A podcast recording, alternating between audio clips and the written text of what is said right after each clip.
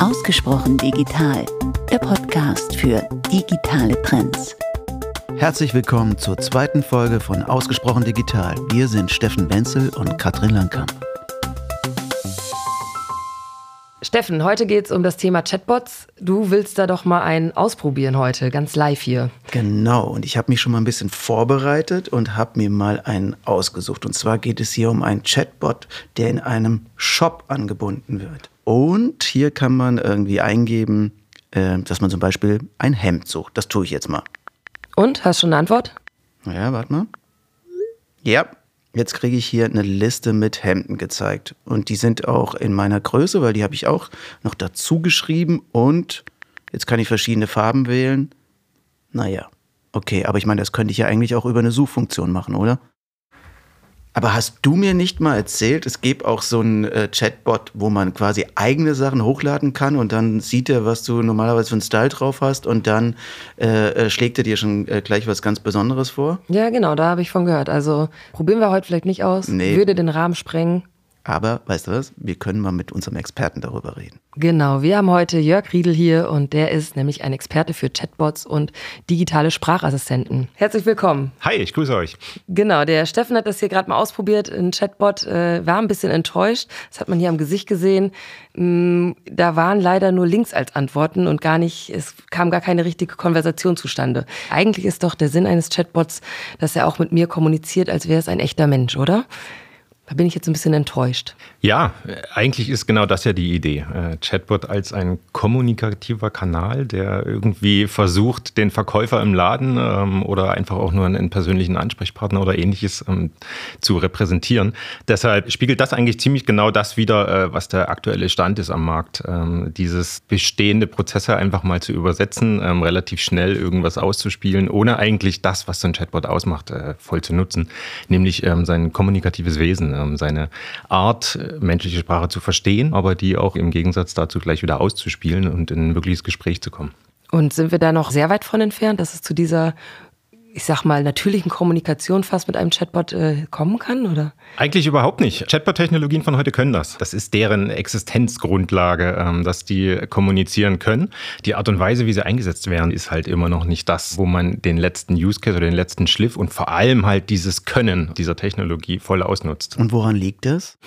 Das liegt daran, dass wir über ein relativ junges Thema reden. Das ganze Thema Chatbots, auch Sprachassistenz, ähm, also künstliche Intelligenz, die menschliche Sprache ähm, versteht, aber auch selber sprechen kann, in Anführungsstrichen, ist noch so jung, dass vor allem Unternehmen, die die gerade einsetzen, äh, mit eher kleineren Cases anfangen. Der Klassiker ist der FAQ-Bot, ähm, der eigentlich auf nahezu jeder Website von größeren Unternehmen heutzutage zu finden ist.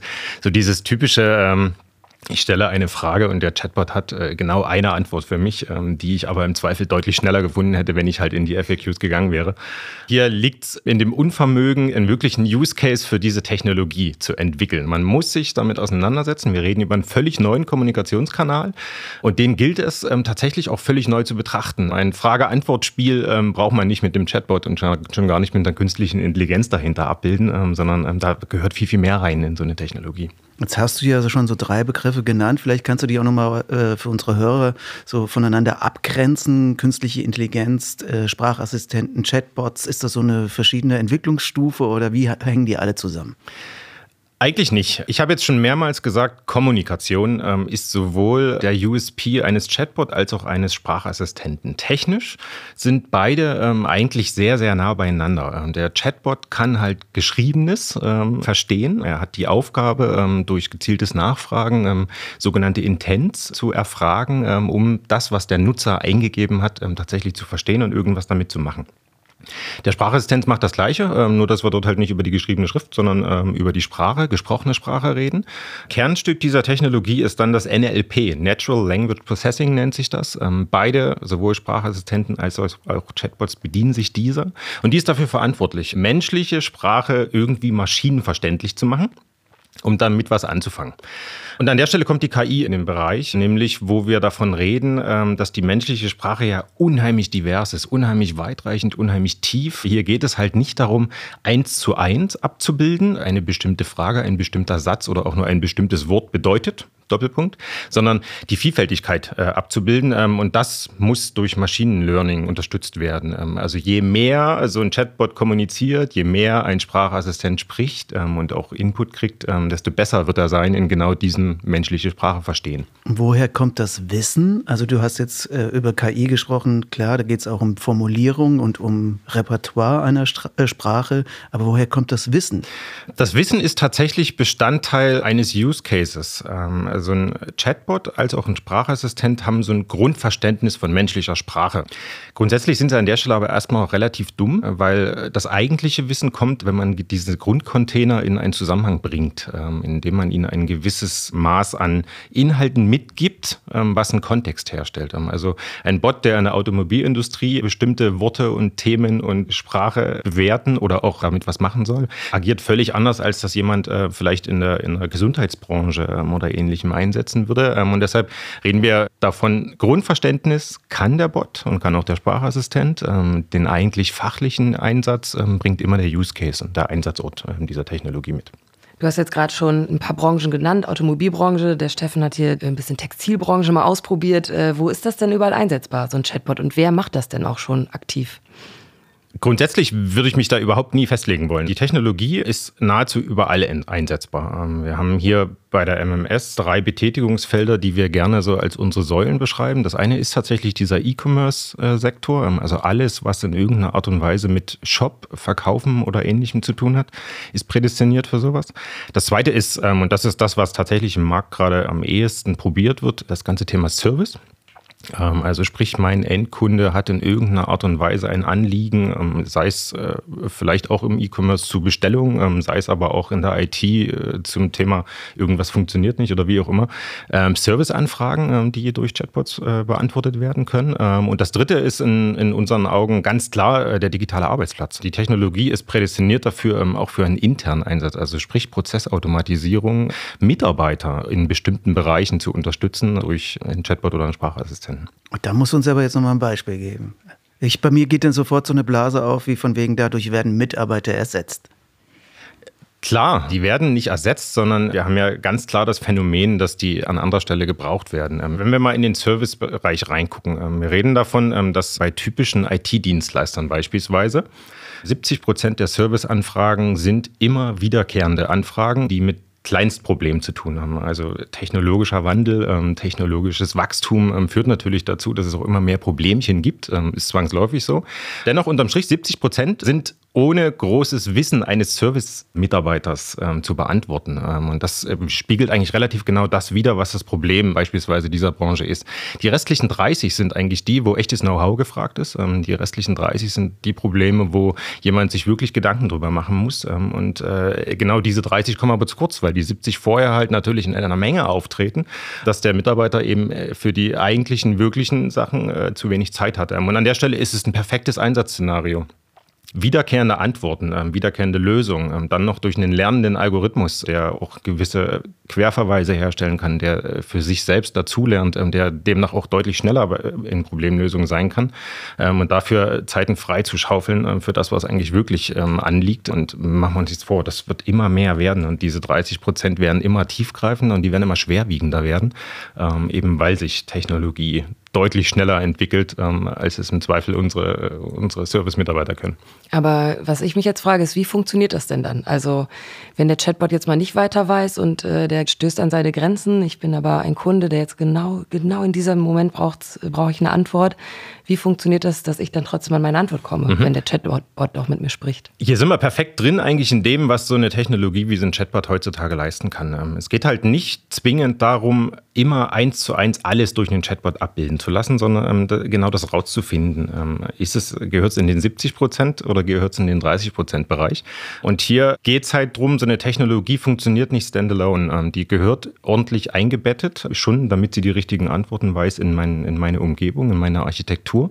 Dann ist es tatsächlich so, dass ein Chatbot viel, viel mehr kann, als einfach nur Antwort rauszufinden. Von auslösenden Aktionen ähm, über das Versenden von bestimmten Snippets und, und, und kann er relativ viel. Und wenn er wirklich an seine Grenzen stößt, dann gilt es einfach nur, den Kanal offen zu halten. Und dann ist es technologisch heutzutage gar kein Problem mehr, den Nutzer, der gerade noch mit meinem Chatbot geschrieben hat, in einen von mir aus kleinen Warteraum zu geben und äh, auch dem Nutzer zu kommunizieren, hey, ich bin hier als Chatbot gerade am Ende. Und dem Service-Test-Mitarbeiter, ähm, der sich aus diesem Warteraum äh, quasi den 1 zu 1 Chatverlauf abholt, der ganz kurz schon einlesen kann, hier ist schon das und das, der Bot hat das und das probiert oder vorgeschlagen, es ist aber offenbar nicht das, was der Nutzer gesucht hat. Ähm, und dann gibt es hier einen nahtlosen Übergang ähm, und der kann live geschehen. Dann gibt es eine Kommunikation Richtung Nutzer. Ab jetzt bist du im 1 zu 1 Chat mit mhm. unserem Mitarbeiter Tobi und dann äh, löst Tobi das Problem für ihn und äh, deutlich direkter und der Chatbot lernt im Zweifel genau daraus gleich wieder. Was macht jetzt der Mensch eigentlich, um dieses Problem zu lösen? Und was davon ist vielleicht ähm, auch integrierbar in den Lernmechanismus des Bots? Ähm, ich habe da noch eine kurze Nachfrage. Tatsächlich immer das Thema Daten hier. Aber wo werden denn die Daten gespeichert? Also ist es dann tatsächlich auch nachvollziehbar, dass Unternehmen vielleicht sogar Rückschlüsse ziehen können oder vielleicht auch ein bisschen abschätzen können, wo ist denn jetzt welche äh, Priorität bei welchem Kunden vorhanden? Also quasi, dass es in einem großen CRM-System oder so abgespeichert wird und man dann tatsächlich auch Kunden vielleicht ein bisschen zielgerichteter bedienen kann. Das ist das A und O. Ähm, und das ist das, was halt, äh, wovor sich die meisten immer noch scheuen, glaube ich. Der Chatbot grundsätzlich ist dumm, äh, habe ich vorhin schon mal gesagt. Ähm, und auch der Sprachassistent ist es. Beide Technologien leben von den Systemen, an die sie angeschlossen sind. Ähm, sei es eine Wissensdatenbank, sei es ein CRM, sei es ein Shop. Also all das, was in Unternehmen heutzutage schon da ist, ist eigentlich die Grundlage für das, worauf so ein Bot oder so eine äh, intelligente Technologie zugreifen kann, die dann eigentlich erstmal nur Kommunikatoren sind. Sprich, die Daten sind nirgendwo anders, als sie äh, bisher sowieso schon sind. Ein Chatbot greift auf bestimmte Sachen zu. Ähm, die MMS äh, sieht sich ja auch ganz klar als der Implementator von sowas. Welche Daten müssen zu Rate gezogen werden, damit der Bot in irgendeiner Art und Weise eine Antwort liefern kann? Ähm, wie muss ich die abrufen? Wo muss ich die abrufen? Ähm, gegebenenfalls aus welchen Tools natürlich. Das Konglomerat findet dann in dem Dialog statt sozusagen, dass der Bot halt all das hat, was er braucht und daraus irgendwas macht. Alles, was er dann macht, äh, wird natürlich wieder dokumentiert dort, wo es herkam, ähm, nämlich im CRM oder im Shop oder im, äh, in der Wissensdatenbank oder wo auch immer. Die Daten, äh, die hier erhoben werden oder gerade auch in unserem Beispiel vom Service gerade, natürlich müssen die wieder einfließen ähm, in die Datenbanken, die dort schon liegen ähm, und die zu einer Problemlösung herbeigeführt haben, um letztendlich ja auch an so einer Stelle sich weiterzuentwickeln. Datenschutzrechtlich ist das demnach wirklich unproblematisch. Alle Technologien, die wir mitbringen und alle Technologien, die wir im Einsatz haben, sind datenschutzkonform. Wir arbeiten auch eng mit unseren Security-Teams zusammen, ähm, die ja natürlich genau diese Einwände auch relativ schnell bringen. Fakt ist aber, wir reden über den Kommunikationskanal, der mit Daten was macht und äh, ohne die in irgendeiner Art und Weise irgendwo anders zwischenzuspeichern oder ähnliches. Ich glaube, die Technologie ist ja auch jetzt erstmal da nur ein Transmitter, um entsprechende Informationen aufzubereiten. Die Frage ist ja, wo speichert das Unternehmen dann seine Daten, oder? Ja, und da bleibe ich dabei. Genau dort, wo sie jetzt auch schon sind. Eine der größten Herausforderungen beim Einsatz und erst recht beim initialen Einsatz von solchen Technologien ist es, um seine Daten irgendwie konform zu kriegen, damit so ein Chatbot oder Sprachassistent damit umgehen kann. Das ist die größte Hemmschwelle, die wir hier ähm, immer wieder in unseren Projekten erleben. Dass natürlich irgendwo alles da ist, ähm, aber das wurde für so einen Fall noch nie in irgendeiner Art und Weise betrachtet, ähm, dass jetzt plötzlich dort ein Kommunikationskanal auf bestimmte Sachen zugreifen können soll, ähm, im Zweifel auch aus fünf verschiedenen Tools, die da nebeneinander liegen, um damit irgendwas anzustellen. Das ist eine der Hauptaufgaben in so einem Projekt, ähm, die Daten so konform zu machen, dass sie äh, mit so einer Technologie zusammenarbeiten können. Unterm Strich bleiben sie aber dort, wo sie sind. Ein Szenario, was du jetzt öfter mal genannt hattest, war der Service. Wollen die Kunden denn überhaupt mit Chatbots sprechen? Ich bin mir sicher, ähm, und das ist unser Ansatz, ähm, wenn man so einen Service-Use-Case mal betrachtet, dann geht es dem Kunden erstmal relativ wenig darum, mit wem er nur gerade spricht oder wo er nur gerade rauskommt. Im Gegenteil, das ist sogar oftmals ein Ärgernis, ähm, im Zweifel stundenlang in der Warteschleife zu hängen oder ähnliche Geschichten. Dem Kunden geht es darum, eine Lösung für sein Problem zu finden. Ähm, und je schneller ich das finde, desto eher wird der Kunde hinterher eine Zufriedenheit mit dem Prozess attestieren. Ähm, und das ist genau der Knackpunkt. Ähm, wenn ich es also schaffe, Lösungen für Probleme, die im Zweifel auch äh, 20 Prozent meiner Kollegen schon mal hatten oder gerade haben, ähm, relativ schnell abrufbar zu haben und zu kommunizieren ähm, und dem Kunden demnach relativ schnell das Erlebnis eines gelösten Problems äh, zu geben, dann würde ich behaupten wollen, dass die meisten, die so ein Problem einstellen, ähm, darüber eher glücklich sein werden. Ich bin ganz klar der Meinung, dass das kommuniziert gehört. Ähm, hey, du kommunizierst gerade mit einem Chatbot, also mit einer Maschine. Muss das auch oder Ist das rechtlich verpflichtend? Genau. Nein, es ist nicht rechtlich verpflichtend. Ähm, ich glaube aber, es gehört zum guten Ton. Beziehungsweise genau das ist ja eigentlich der Charme ähm, einer solchen Technologie. Ähm, wir reden über einen Kanal, den es bisher so nicht gibt. Und wir sind ganz weit weg davon von so, von so typischen Telefonansagen, wie wir sie kennen, die einfach unsympathisch sind. Wenn man so einem Bot oder so einem Sprachassistenten, wenn man denen eine Persönlichkeit gibt, sei es eine Alexa, sei es eine Siri, die für sich stehen, die einen gewissen Witz mitbringen, die äh, auch mal Easter Egg-artig auf eine blöde Frage eine blöde Antwort finden. Sprich, wenn man die ein Stück weit personalisiert, dann macht es total Sinn, dass man das auch kommuniziert. Hey, das ist jemand. Wenn man das nur stupide, ähm, und da sind wir vielleicht nochmal bei deinem Link-Beispiel vorn, ähm, das ist in meinen Augen äh, nicht besonders gut umgesetzt, zu sagen, ich spiele einfach nur schnell die Links von den Artikeln aus, die da vielleicht gerade passen. Ähm, dann fehlt es da an Persönlichkeit ähm, und genau dann würde mir das auch aufstoßen als Nutzer. Wohin kann denn die Reise noch gehen? Also, wenn ich mir jetzt mal so vorstellen würde, du hast es eben ja auch angesprochen, so technische Hilfe beispielsweise. Ne? Also, ich habe einen neuen Router, den möchte ich ich anschließen und kriege das nicht hin, das Internet läuft nicht oder keine Ahnung, Netzwerkverbindung und ich mache ein Foto wie ich das gemacht habe und lade das hoch. Kannst du dir vorstellen, dass das auch irgendwann mal automatisiert ist, dass es eine Bilderkennung gibt? Definitiv. Da gibt es ja erste Cases schon, ähm, die genau das machen. Ähm, ich glaube auch, dass ein echt wichtiger Zweig sein wird, bestimmte Technologien zu verschmelzen, ähm, sei es die Augmented Reality Welt, Virtual Reality Welt, das verbunden mit äh, so einer kommunizierenden Technologie wie einem Chatbot oder einem Sprachassistenten. Ich glaube, das wird die Reise sein. Und wir kennen das alles aus Filmen, wo wir im Zweifel bloß noch unsere Brille aufhaben haben und mit der reden. Ich glaube es nicht mal mehr, dass es unbedingt das Smartphone sein wird in Zukunft. Ich glaube, hier entwickeln sich verschiedenste Stränge in eigentlich dieselbe Richtung, nämlich, dass sie uns das Leben erleichtern sollen. Und wenn wir bei dem einen von so einem sehr technologischen Strang, ähm, sei es Bilderkennung, ähm, sei es dieses virtuelle, jetzt noch durch diese riesen klobigen Brillen, haben wir auf der Seite Chatbot und Sprachassistent halt was wirklich kommunizieren ist. Und das ist äh, eine der größten Stärken. Wenn ich es schaffe, so eine Technologie so einzusetzen, dass sie wirklich gern angenommen wird vom Endnutzer, ähm, dann sind wir eigentlich dort, wo wir es hinhaben wollen. Ähm, und Raumschiff Enterprise lässt grüßen, äh, der, der, Computer, der redet, als wenn dort jemand am Mikrofon sitzt. Für die Filme ja. tat das bestimmt auch jemand, aber äh, ja, unterm Strich ist das genau das. Ich habe tatsächlich eine Studie gelesen, die behauptet, dass wir in zwei Jahren äh, mehr mit unserem Chatbot reden oder mit einem Chatbot als mit Partnern. Ja, das kann durchaus sein. Ähm, und ich sehe das nicht als Gefahr. Ähm, und ich sehe das auch nicht als Gefahr für Arbeitsplätze. Ähm, Vielleicht aber dein Partner. Der wird doch nicht ersetzt. Beim Reden schon. Das ist ja für viele ein Problem. Wünsche ich mir bei dir manchmal auch. Ja, nee, glaube ich nicht. Im Zweifel, wenn, wenn wir es schaffen, die Problemchen dieser Welt relativ schnell zu lösen, ähm, und das ist so unser tägliches Doing, ähm, das, äh, das typische Beispiel, Schatz, hast du das und das auf die Einkaufsliste geschrieben? Nee, habe ich vergessen und daraufhin wurde es nicht eingekauft und fehlt jetzt im Kühlschrank. Genau das ist doch, das sind doch diese Kleinigkeiten, ähm, die wir alle jetzt schon äh, wahrscheinlich nutzen und die wir in Zukunft noch deutlich komfortabler nutzen werden. Das führt auf jeden Fall zu weniger Streit, glaube ich. Definitiv. Und dann hat man mehr Zeit fürs Wesentliche in seiner Partnerschaft. Ja, Jörg, dann vielleicht noch eine Frage zum Schluss und zwar in deinem Alltag. Wo vermisst du einen guten Chatbot am meisten? Äh, ich habe schon relativ viel und das bringt meinen Beruf halt mit sich ähm, tatsächlich im Einsatz. Ähm, ich habe äh, natürlich einen Sprachassistenten zu Hause rumstehen ähm, und ich nutze das auch auf meinem Handy ziemlich rege. Ich glaube gar nicht, dass ich unbedingt jetzt den einen Zweig aufmachen würde, ähm, sondern ich glaube, dass, dass das insgesamt sich weiterentwickelt. Das ist eigentlich mein größter Wunsch. Das Thema Auto ist tatsächlich ähm, was, wo, glaube ich, noch ganz, ganz viel Potenzial herrscht. Ähm, also in meinem täglichen, sei es auch nur zur Arbeit fahren. Ich glaube auch, dieses Parallele, so im ganz Normalen untergebracht, im Bad stehen und Zähne putzen ähm, und dort schon die ersten Nachrichten zu lesen oder, oder, oder, oder.